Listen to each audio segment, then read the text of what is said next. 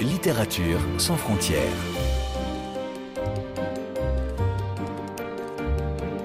Catherine Fruchon-Toussaint. Apolline Verlon. Bonjour à toutes et à tous et bienvenue au Québec. C'est en effet à Montréal que je vous propose d'aller aujourd'hui, à la découverte de cette belle province canadienne et de sa littérature. Rencontrer sur place des libraires, des auteurs, des éditeurs et éditrices, écouter des lectures et toutes celles et ceux qui font vivre le livre au Québec, un secteur extrêmement dynamique et en plein essor vers l'international, avec des structures jeunes créées dans les années 2000 grâce à un soutien fort du gouvernement. Dans ce grand reportage à Montréal, vous allez donc entendre des voix de romancières, d'éditrices, de poètes, de libraires qui illustrent la spécificité et la singularité d'une littérature encore jeune. Et pour commencer notre premier invité, l'écrivain Tristan Malavoie, croisé à l'occasion du Festival international du livre, une des manifestations culturelles fortes au Québec, où était présenté Arcane, un de ses textes pour la scène où l'écrit devient parole, à l'image d'une pratique ancestrale au Québec, Tristan Malavoie. Il y a toute une tradition de l'oralité au Québec, euh, toute une histoire de la littérature qui vit en dehors du livre, toute une tradition de contes, c'est très très important euh, ici, une tradition de la chanson à texte, la chanson poétique, qui est connue d'ailleurs, je pense, euh, au-delà de nos frontières de fait. Et pour moi, ça s'explique notamment pas seulement, mais notamment par la relation assez complexe et conflictuelle même souvent que les Québécois ont entretenue avec le livre. Pendant longtemps, il n'y avait pas de livres dans les maisons au Québec. Moi, mon père a grandi dans une maison où il n'y avait pas de livres, ou presque. Alors, ça ne l'a pas empêché de devenir professeur d'université par la suite et de, remplir sa maison à lui de livres, dont, ce dont moi j'ai beaucoup profité. Mais donc, c'est ça, on, se, on lisait peu, on avait peu accès aux livres, euh, on se méfiait même un peu du livre, hein, qu'on associait aux puissants, qu'on associait aux dirigeants, qu'on associait à une élite euh, intellectuelle et économique aussi. Et puis, donc, il y avait, vraiment une relation conflictuelle entre les Québécois et, et le livre, sans compter que le clergé, pendant une bonne partie du 20e siècle, a contrôlé beaucoup ce qu'on avait le droit de lire et ce qu'on n'avait pas le droit de lire. Donc, euh, tout ça fait en sorte que les Québécois, Québécoises euh, forment un peuple de conteurs, de conteuses, ont besoin de se raconter. C'est un peuple de paroles, néanmoins. D'ailleurs, notre grand barde Gilles Vigneault, il chante euh, Les gens de mon pays, ce sont gens de parole et gens de poésie qui parlent pour s'entendre. Et parlent pour parler, il faut les écouter. C'est parfois vérité et c'est parfois mensonge, mais la plupart du temps, c'est le bonheur qui dit comme il faudra de temps pour saisir le bonheur à travers la misère, emmaillé au plaisir, tant d'en rêver tout haut que d'en parler à l'aise. Et je trouve que ça représente bien, on, a envie de se raconter, on a envie de... Sauf qu'il faut trouver des canaux pour le faire à partir du moment où le, rapport est moins direct avec euh, le texte écrit, ben on, euh, on habite l'espace de l'oralité. Et cette oralité, euh, précisément, euh, qui est traditionnelle et qui aujourd'hui s'adresse au plus grand nombre par le théâtre, par la poésie, s'adresse aussi peut-être à des gens qui ne lisent pas, oui, encore aujourd'hui, on lit davantage qu'avant au Québec, mais encore aujourd'hui, il y a des gens qui ont à peu près pas de rapport avec le livre écrit, imprimé. D'ailleurs, on nous dit qu'il y a encore près d'un Québécois sur deux, au moment où on se parle, qui est analphabète fonctionnel. C'est assez sidérant comme chiffre, mais ça veut dire que ce sont des gens qui, bon, ils peuvent lire euh, un menu dans un restaurant, une liste d'épicerie, mais ils vont jamais aller jusqu'à ouvrir un livre. Pour eux, c'est euh, vraiment, ça dépasse leur euh, capacité, leur possibilité. Et oui, donc, euh, il y a une raison de plus pour faire vivre la parole encore aujourd'hui en dehors du livre. Il y a plein de festivals d'ailleurs qui s'y appliquent. Il y a des, des, des, je sais qu'il y a des festivals évidemment dédiés à l'oralité partout dans le monde, mais je pense qu'au Québec c'est particulièrement présent et particulièrement prégnant. Actuellement, d'ailleurs, ces jours-ci, on est en plein Festival international de la littérature à Montréal, qui est un festival qui existe depuis près de 30 ans, maintenant 29 ans, si je ne me trompe pas, et où on organise des rencontres entre la littérature, le théâtre, la danse, la musique et donc des grandes rencontres qui sont ouvertes au plus grand nombre. Et euh, je sais qu'il y a beaucoup de gens qui viennent au fil, c'est le diminutif pour Festival de la littérature, et qui ne sont pas des grands lecteurs eux-mêmes. Dans quelques jours, je m'en vais au Festival de la poésie de Trois-Rivières, qui lui existe depuis une quarantaine d'années maintenant, et où on organise des lectures de poésie, mais aux quatre coins de la ville, jusque dans les restaurants, dans les rues et tout ça. Encore là, on fait vivre la parole en dehors du livre. Ce que je trouve très bien, c'est bien qu'on lise davantage, mais si on peut cultiver cette façon de faire entendre la poésie, ben pourquoi pas? L'autre jour, ma soeur m'a dit que je passais plus de temps à parler avec une machine qu'à parler avec le monde. Elle exagère peut-être, mais peut-être pas non plus. Je pense que j'aime mieux ça pour être franc. Parler avec une machine. L'oralité, c'est aussi ce que l'on retrouve dans la poésie, qui est un genre très prisé au Québec, avec en tête l'écrivaine Hélène Dorion, dont l'œuvre a traversé l'Atlantique, puisque pour la première fois, le recueil de poèmes d'une femme vivante, toute nationalité confondue, est au programme cette année du baccalauréat en France. Hélène Dorion. Mes forêts sont mes espoirs debout, un feu de brindilles et de mots que les ombres font craquer. Dans le reflet figé de la pluie, mes forêts sont des nuits très hautes. Je suis une femme, je suis vivante et mon livre est au programme. Il y a tout ça. Et c'est la première fois. Oui, oui c'est ce qu'on m'a dit, c'est ce qu'on a confirmé au ministère et tout autour. Oui, voilà. Vous, Hélène Dorion, poétesse québécoise, comment est-ce que vous avez reçu cette nouvelle? Ah, ben avec un immense étonnement, bien sûr, parce que je m'y attendais pas du tout. Il n'y a pas de mise en candidature, il n'y a rien du tout. Donc, quand c'est arrivé, comme il était trop tard, c'était fait, c'était là, avec beaucoup de bonheur aussi. Je parlais de transmission tout à l'heure. Moi, je, suis heureuse aussi euh, de pouvoir peut-être faire passer cette passion pour la poésie. Et ce qui m'importe énormément, c'est que les jeunes qui vont approcher la poésie à l'école à travers mon livre Mes forêts puissent avoir envie de continuer d'être accompagnés par la poésie dans leur vie, qui voient comment c'est quelque chose de très concret, que ça pose des questions qui s'adressent à eux et à elles, que ça déplace nos regards sur la vie, que ça s'adresse à ce qu'on ressent, à ce qu'on pense, à ce qu'on connaît, que la poésie, c'est vraiment quelque chose qui doit déborder l'école. Mais souvent, le premier lieu où on en prend connaissance, c'est à l'école. Alors, ce que je trouve intéressant, c'est que les professeurs, parce que là, on commence en ce moment, il y a beaucoup de professeurs qui m'écrivent. Je pars en novembre d'ailleurs, je vais faire plusieurs académies en France. Et ce qui est intéressant, c'est que je sens cette même ferveur chez les professeurs qui choisissent d'enseigner mes forêts.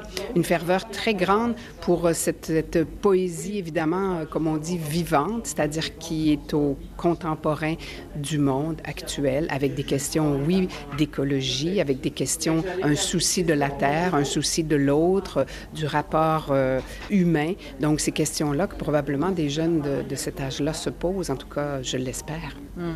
Ce qui est intéressant, c'est que on reçoit cette nouvelle comme le fait qu'il n'y a pas de nationalité en poésie, évidemment que c'est certainement un des domaines les plus universels et, sans frontières.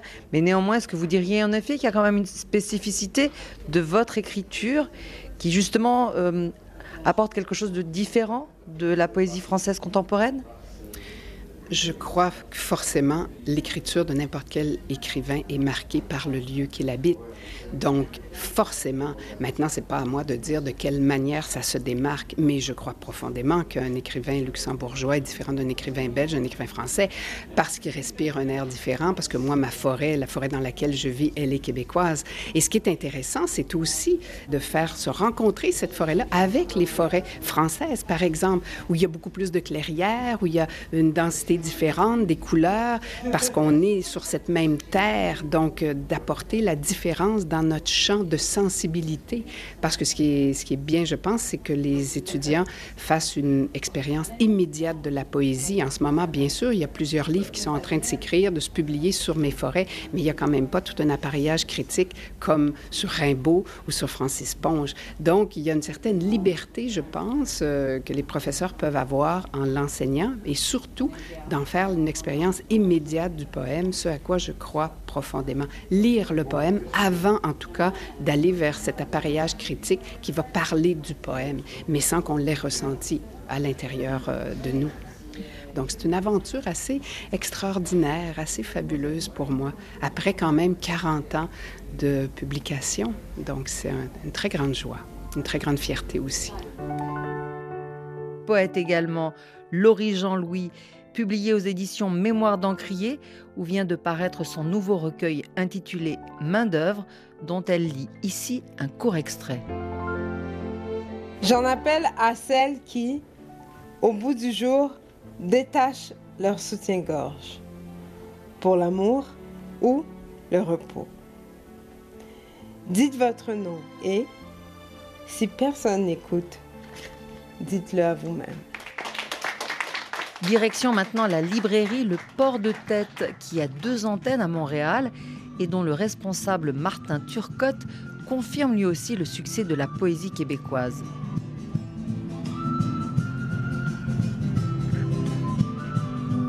Je sais pas les ventes exactes, mais je sais que Nana Quinn, en poésie, par exemple, a fait publier un livre euh, la semaine dernière, qu'on a vendu euh, une vingtaine d'exemplaires très rapidement, ce qui peut sembler peu, mais pour un livre d'une autrice qui est à son deuxième recueil et dont les médias ne parlent pas, ben, c'est quand même étonnant. C'est-à-dire qu'encore là, c'est un peu le phénomène de la poésie, c'est que les, poètes se lisent entre eux pour dire que, tiens, il y a quelqu'un qui l'a recommandé à d'autres, puis tout à coup, euh, un livre on pensait peut-être en vendre 5 ou 6 la première semaine, mais déjà, on en vend, on a épuisé ce qu'on avait hmm. la première semaine. Donc, ça, c'est un exemple. Beaucoup de maisons d'édition et de jeunes poètes, euh, ben, pas de tous âges, mais beaucoup de jeunes poètes. J'ai l'impression a beaucoup de jeunes auteurs qui choisissent la poésie euh, parce que c'est un lieu d'expression libre. C'est simple comme réflexion, mais c'est comme si euh, le besoin d'avoir de travailler la langue, de quitter le discours convenu, de quitter la langue de bois, de, faire son propre chemin, sa, propre voix, passe facilement par la poésie.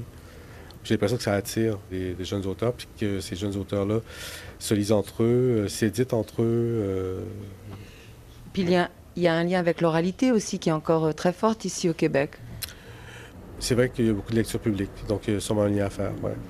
Et la littérature autochtone, vous la défendez? Oui, on la défend, on la présente, on la met de l'avant, oui, oui, bien sûr. Depuis plusieurs années, il y en a de plus en plus sur le marché. Il y a beaucoup plus de traductions aussi d'auteurs euh, américains ou canadiens d'origine autochtone. Donc c'est un, un, pan de la littérature qui se développe euh, ici comme, comme ailleurs maintenant. Et là, comme ailleurs, on défend les textes de qualité. Hein. Euh, Joséphine Bacon, par exemple, publié chez Mémoire d'Encrier il y a quoi, 15 ans maintenant. c'est est beaucoup aimé par plusieurs des, libraires qui travaillent ici et vendu encore maintenant euh, régulièrement, euh, voire toutes les semaines.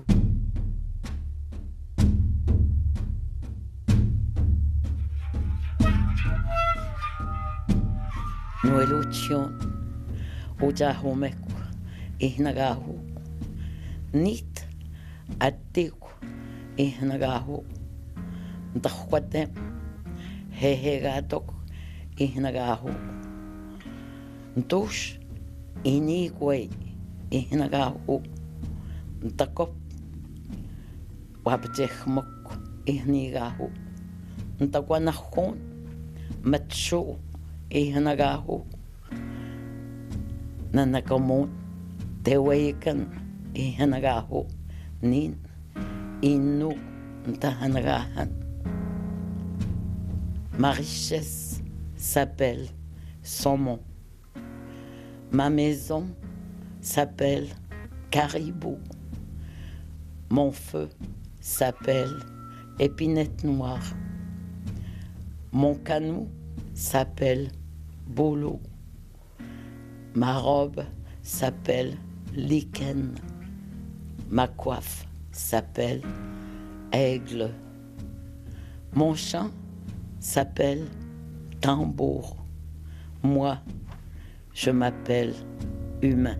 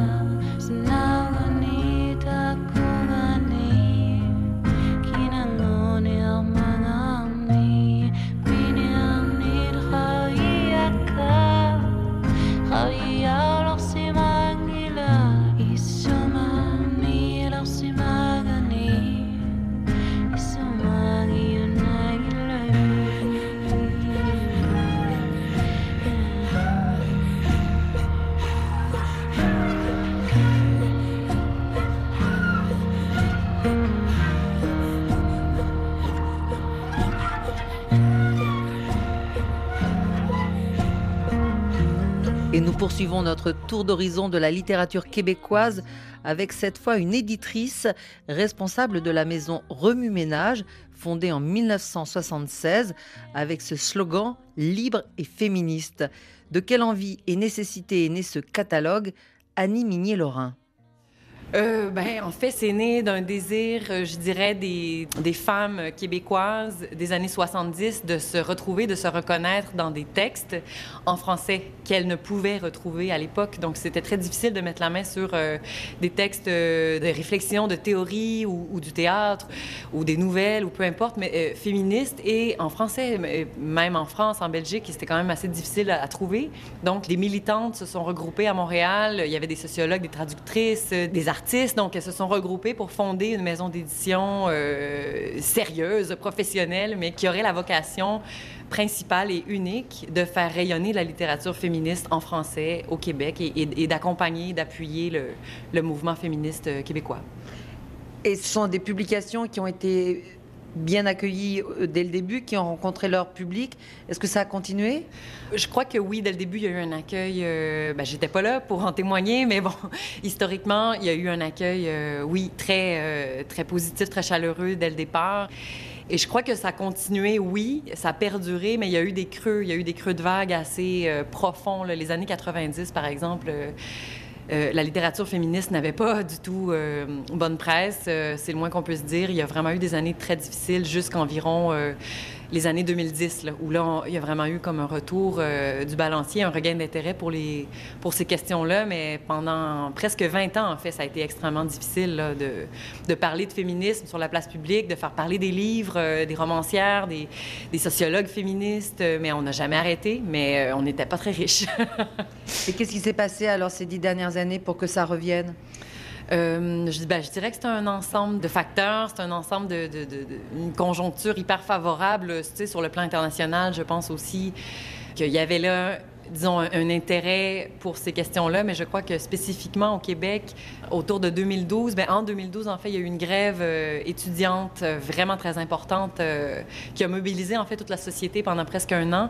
Et ça, ça a eu un effet extrêmement puissant auprès d'une génération en particulier qui s'est politisée, à la puissance 1000. Euh, en quelques mois, cette génération-là qui était dans les rues tous les jours a comme renoué avec une tradition d'activisme politique très incarnée en fait. Et donc, en plus de se revendiquer peut-être de l'écologie, de, plusieurs euh, mouvances, bien, le féminisme en, en, a fait partie. Et, et je pense que ben, c'est sûr qu'on en a bénéficié mm. d'une façon ou d'une autre. C'est une génération de lectrices, en fait, qui est née là, dans ces années-là. Mm. Du point de vue de l'Europe, mais c'est peut-être une vue de l'esprit, mais du point de vue de l'Europe, on a l'impression que le féminisme dans le nord de l'Amérique et au Québec, au Canada, français en particulier, est plus vigoureux et voire avant-gardiste. Est-ce que vous avez ce sentiment ou pas? C'est difficile à dire de notre point de vue. On, ne se considère pas avant-gardiste nous-mêmes.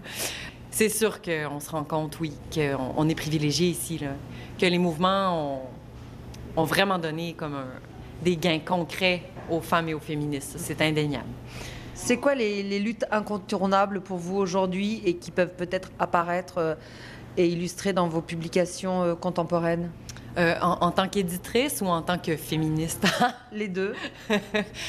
ben, la question euh, des diversités, je pense, euh, nous a toujours habité, nous a toujours traversé notre programme éditorial, nos préoccupations. Je veux dire, dans les années 70, on s'intéressait plutôt à la ménagère.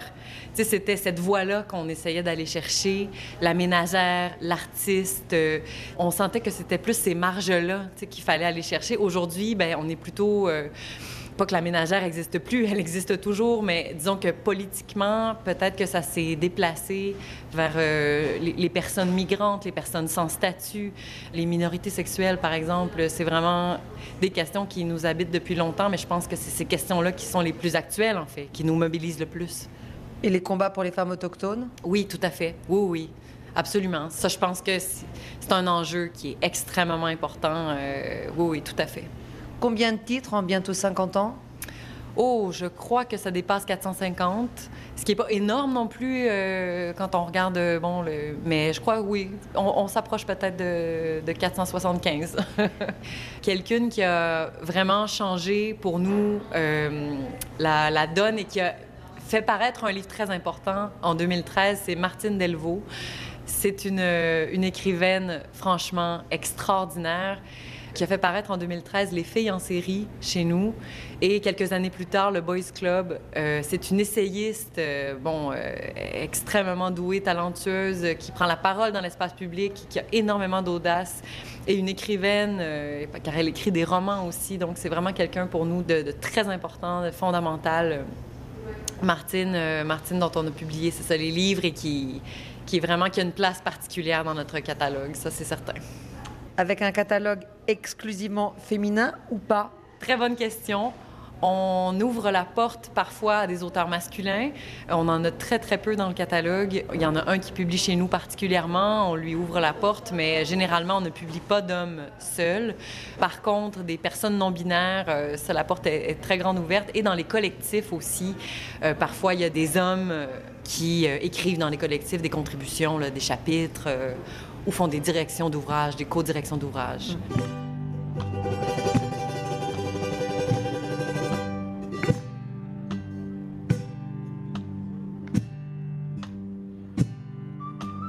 Autre voix de femme, celle de Audrey Vielmi, artiste pluridisciplinaire et romancière publiée au Québec aux éditions Léméac, où elle vient de faire paraître Peau de sang, une écrivaine qui se présente comme une écoféministe. Explication. Pour moi, c'est l'enracinement du féminisme à une relation avec la nature qui est très engagée, qui est très ferme. Donc, les personnages féminins que je mets en scène sont en profond dialogue avec leur environnement respectif. Donc, si elles sont au bord de la mer, ça va être avec la mer. Si elles sont en forêt, ça va être avec les arbres. Mais c'est vraiment un rapport, donc, du corps de la femme et du corps de la nature euh, qui, se réunissent dans, dans cette idée. Est-ce que c'est un concept qui est très lié au Québec et à la nature euh, canadienne et qui aurait peut-être pas pu naître ailleurs ou en tout cas, par exemple, en France, je ne sais pas?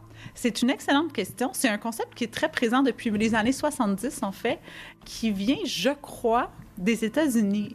C'est aussi cette idée que l'oppression vécue par les femmes est une sorte de miroir à l'oppression vécue par la planète liée au capitalisme, en fait. Donc, ça, tous ces éléments-là se fusionnent. Ils ne sont pas traités d'une façon très politique dans mes romans, mais il y a quand même cette réflexion-là en arrière-plan. Mais est-ce qu'il y a un lien particulier avec euh, le Québec, vous diriez? Je sais pas. C'est sûr qu'on a un enracinement en territoire qui est différent, euh, ne serait-ce que par l'étendue à laquelle on a accès. Mais est-ce que c'est impossible d'être écoféministe en France? Je pense pas. Je pense que c'est tout à fait possible aussi. Mais c'est sûr que le rapport qu'on a à la nature et particulièrement à la saisonnalité. La présence des saisons, la présence de l'hiver tout particulièrement, fait qu'on peut difficilement nier l'existence de la nature dans, dans ce qu'on vit. Donc, on est probablement plus sensible parce qu'on n'a pas le choix au contexte environnemental. Vous êtes artiste et, par exemple, vous êtes l'autrice d'un livre d'art unique qui s'appelle Sépulcre. Est-ce que vous voulez bien nous dire le projet? Sépulcre, c'est un livre que j'ai commencé à réaliser à l'automne 2022 qui est un, exemplaire unique, effectivement, qui rassemble le nom de toutes les femmes qui ont été tuées dans un contexte de féminicide au Québec depuis la tuerie de Polytechnique, qui est quand même un point de bascule dans notre histoire. Qui était en quelle année? 89. Et donc, euh, ça rassemble l'ensemble des noms des femmes qui ont été tuées par féminicide dans un livre qui intègre beaucoup de dentelles et de taches d'encre noire. Donc, les dentelles font une espèce d'effet de lumière de transparence. C'est des fenêtres à travers lesquelles on voit des taches noires. Et les taches noires, elles, dissimulent les noms, mais c'est des pages et des pages et des pages de noms. C'est 1150 noms, en fait, qui ont été assemblés. Puis l'objectif derrière ce livre-là, c'était de montrer aussi les limites de la littérature. À un moment donné, il n'y a pas assez de mots qui vont pouvoir mettre de l'avant l'absurdité et l'atrocité de cette liste-là autant que leur, le nom de ces femmes-là. On ne peut plus résumer ou on ne peut plus raconter quand on arrive aussi près que ça de, la violence. Et devant cette l'ampleur de ce drame-là, mais ben, je me suis dit, ça sert à rien que j'essaie d'écrire cette réalité-là. Finalement, la liste des noms est plus efficace que quoi que ce soit d'autre. Mais par exemple, il y a des moments où ils sont classés par prénom dans ma liste. Donc, des Catherine, Catherine, Catherine, Catherine, Catherine, Catherine, Catherine, avec les noms de famille, mais il peut avoir des fois 50 fois le même prénom qui est répété dans la liste, c'est extrêmement saisissant. Quand j'arrive au nom de ma sœur, au nom de ma mère, pas leur nom de famille, mais leur prénom, c'est que ça rapproche le drame, ça, ça fait prendre conscience que ces gens-là avaient une vie qui a été interrompue pour rien. Donc, pour moi, c'était vraiment de montrer, en fait, ce que l'art peut faire, que la littérature nous empêche d'atteindre pleinement avec ce projet-là. Des noms que vous avez tapés vous-même à la machine. Oui, je les ai tapés à la machine à écrire. J'ai une très vieille machine à écrire Underwood de, de 1900 à peu près. Donc, c'est des machines qui, sur lesquelles il faut peser très fort sur les touches et qui font un bruit très violent de, de, martèlement. Donc, le tac, tac, tac, tac de chaque lettre, de chaque nom, ça m'a pris trois jours à juste transcrire cette liste-là. C'est comme si je l'imprimais en moi en même temps que je l'imprimais euh, sur la feuille. Ça a été très particulier, ça a été très difficile, mais j'ai eu l'impression de prendre soin en même temps en faisant ça. J'ai eu l'impression de faire preuve de respect pour ces personnes-là en prenant le temps de taper leur nom chacune, puis de m'arrêter à chaque nom. Je ne pensais pas à d'autres choses en faisant ça. J'étais concentrée sur chaque personne au, moment où j'écrivais leur nom. Fait ça a été une expérience, j'en, suis encore tout émue en vous en parlant, parce que ça a été très, très bouleversant, mais très important dans mon, dans mon parcours de créatrice. Vous êtes une artiste pluridisciplinaire qui est publiée aussi en France et vous venez régulièrement, vous avez euh, des récompenses et vous avez l'impression que le dialogue que vous pouvez avoir en France est différent du dialogue que vous avez avec votre lectorat ici au Québec? C'est certain parce que, en fait, justement, on vit pas le territoire de la même façon, on vit pas le féminisme de la même façon non plus. Euh, il y a toutes sortes d'enjeux liés au droit ou à l'égalité des, sexes, mais aussi à, la question de la religion dans l'espace public. Il y, a, des enjeux qui sont vécus très différemment au Québec puis en France. Puis je pense que sans euh, savoir exactement quelle est la bonne manière de faire, je vais pas pour ça, je vais pour comprendre d'autres personnes, aller à la rencontre des gens, voir comment comment vous intégrez la création à votre vie, comment la littérature vous transforme, qu'est-ce qui qu'est-ce qui peut nous faire avancer collectivement. Puis je pense pas qu'au Québec, on est les seuls à avoir des pistes de réflexion sur ce qui peut nous faire avancer. Donc pour moi, c'est important de me frotter à d'autres prises de parole. Puis c'est la France, c'est la Suisse, la Belgique, c'est l'Europe. Mais par exemple, été au Mexique euh, en décembre dernier et ça a été une expérience extraordinaire où là, tout le rapport à la mort, on en a beaucoup parlé. Ça m'a ouvert des voies que je ne savais pas qui pouvaient être ouvertes. Donc je pense vraiment qu'en allant à la rencontre des autres, on peut compléter notre pensée et amener des éléments qu'on n'avait pas anticipés du tout.